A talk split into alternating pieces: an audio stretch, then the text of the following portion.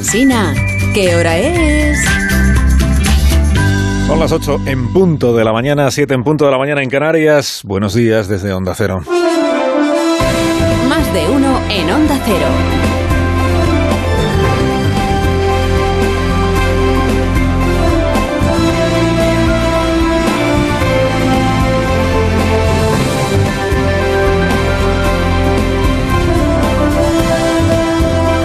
¿Cómo están? Bienvenidos a una nueva mañana y a una nueva semana de radio. Estamos en el lunes 17 de octubre del año 2022. Le toca seguir trabajando al Departamento de Reconstrucción y Mejoramiento del Palacio de la Moncloa. ¿eh? Le toca seguir trabajando porque al cabo de cinco meses de campaña diaria y persistente para reconectar al presidente del gobierno con el público votante, que si el hombre que se mezcla con el pueblo, que si el gobierno de la gente, al cabo de cinco meses, la encuesta que anoche difundió Antena 3, Sigma 2, deja a Pedro Sánchez en la tercera posición en valoración de líderes. Tercero de seis. Y cinco puntos por debajo del PP en intención de voto. El Departamento de Demolición de Aspirantes y Adversarios también tendrá que seguir trabajando porque al cabo de dos meses de lluvia fina sobre la insolvencia, la ineptitud, el negacionismo, la mala fe, las malas artes de curandero, el chamán, el servil mayordomo de las eléctricas y de los ricos, el señor Núñez Feijó resulta que este sigue siendo el que mejor nota saca en esta encuesta. Feijó saca un 4 pelado, que es un suspenso, sí, pero es menos suspenso que el de Pedro Sánchez, que saca un 3,7. Y que el de Yolanda Díaz, que sale segunda con un 3,9. O sea que queda mucho trabajo por hacer. Fontaneros de la Moncloa. Nadie dijo que la restauración de liderazgos deteriorados por la sobreexposición presidencialista fuera cosa de niños. Queda trabajo por hacer. La Moncloa y el PP a 17 de octubre siguen con su negociación interminable, sin luz, ni taquígrafos, ni filtraciones, ni nada sobre los cinco nombres que entrarán de refresco en el Tribunal Constitucional y los 20 nombres que formarán el nuevo Consejo General del Poder Judicial.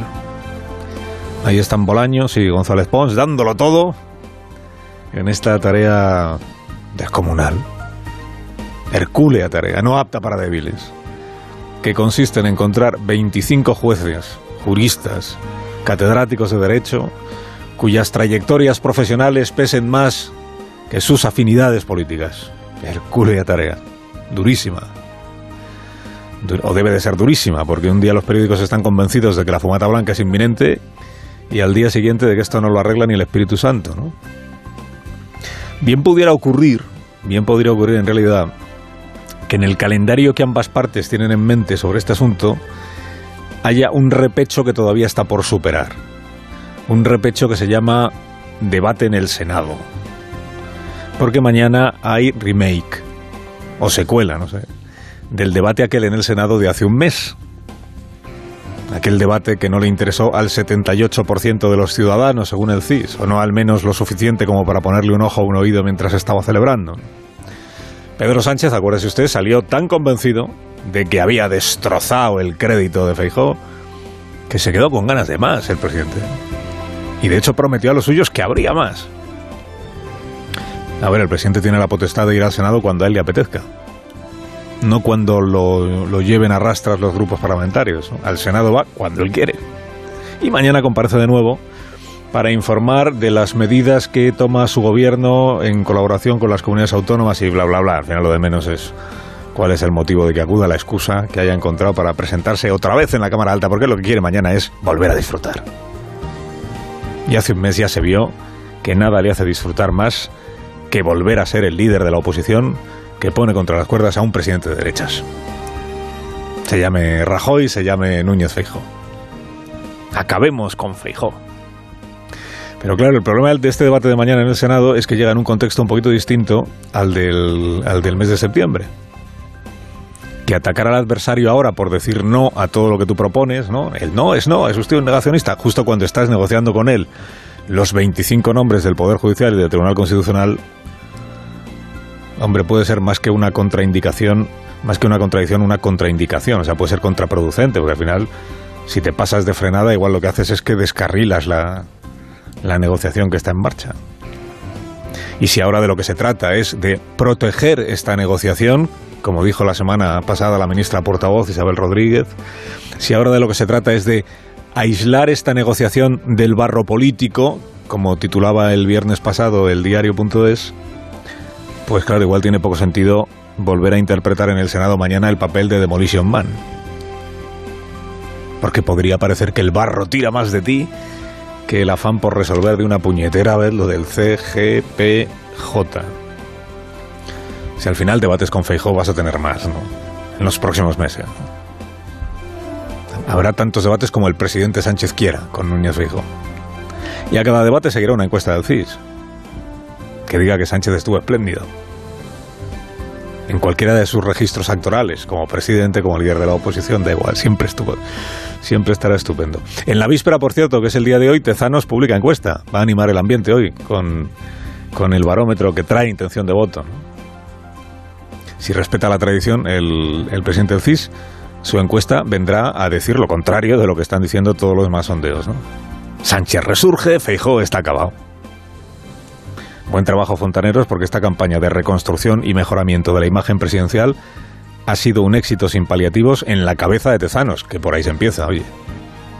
De victoria en victoria hasta las elecciones generales de dentro de un año. Y a la vez que se publica el CIS, esta mañana escucharemos, por cierto, bueno, escucharán los diputados de la Comisión de Presupuestos del Congreso al gobernador del Banco de España. Gobernador del Banco de España que acude allí, esto forma parte de la liturgia, a exponer sus impresiones, sus análisis, sus opiniones sobre el proyecto de presupuestos que ha presentado el Gobierno a las Cortes. La liturgia de las comparecencias en la comisión correspondiente para que instituciones como el Banco de España u organismos como la AIREF, que es la Autoridad Independiente eh, Fiscal, trasladen a los diputados sus impresiones sobre las cuentas de la ministra María Jesús Montero. Sus impresiones que en algunas cosas coinciden con las expectativas del gobierno, por ejemplo, en que el año que viene la economía española crecerá, seguirá creciendo, es decir, que no hay recesión a la vista, y en otras cosas pues no coinciden. Tanto el Banco de España como la AIREF tienen ya dicho que nuestra economía el año que viene crecerá, pero menos de lo que calcula la vicepresidenta Nadia Galviño, donde ella ve un 2,1 para el año que viene, la AIREF ve un 1,5, el Banco de España un 1,4. Bueno, entre hoy y mañana tendrán ocasión en el Congreso el gobernador y la presidenta de la IDEF de explicar a los diputados a qué se debe esta diferencia. Porque partiendo de las mismas informaciones, de los mismos datos, calculan un crecimiento inferior al que calcula el gobierno. Y también, porque a eso es a lo que van al Congreso, si las previsiones de ingresos y gastos que ha plasmado ahí la ministra Montero se compadecen o no con los datos que ellos manejan. Ya sabe usted que la oposición es muy de invocar al Banco de España y a la IREF como la prueba de que el gobierno miente en sus presupuestos para el año siguiente. Dice, como hacen cálculos distintos, ¿a quién vas a creer? ¿Al gobierno o al Banco de España? La oposición siempre al Banco de España, siempre que no le dé la razón al gobierno del Banco de España. Por cierto, el gobernador Hernández de Cos, en esta misma comparecencia el año pasado, avisó de que veía poco factibles las previsiones económicas a la luz de los nubarrones que él percibía en el horizonte, te hablo del mes de octubre del año pasado. La guerra en Ucrania empezó en febrero de este año. Ya avisó de que veía nubarrones y fue también en aquella comparecencia donde recomendó no vincular la subida de las pensiones y del salario de los funcionarios a la subida de la inflación.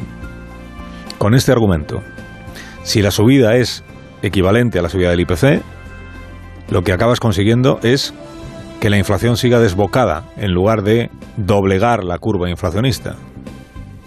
Pues al final todo el mundo se, se, ven incrementados los ingresos de los pensionistas o de los funcionarios de tal manera que puedan hacer frente a la subida desmedida de los precios, igual lo que consigues es que los precios sigan desmedidos. Esta fue su tesis de hace un año. En ninguna previsión oficial de hace un año aparecía una inflación del 9% para este año, que es la que tenemos.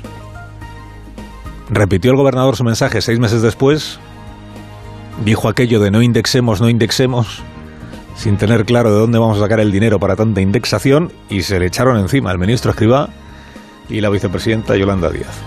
Pues ahora que ya hay proyecto presupuestos y que el proyecto recoge subir las pensiones un 8,5%, a ver qué dice esta mañana el gobernador.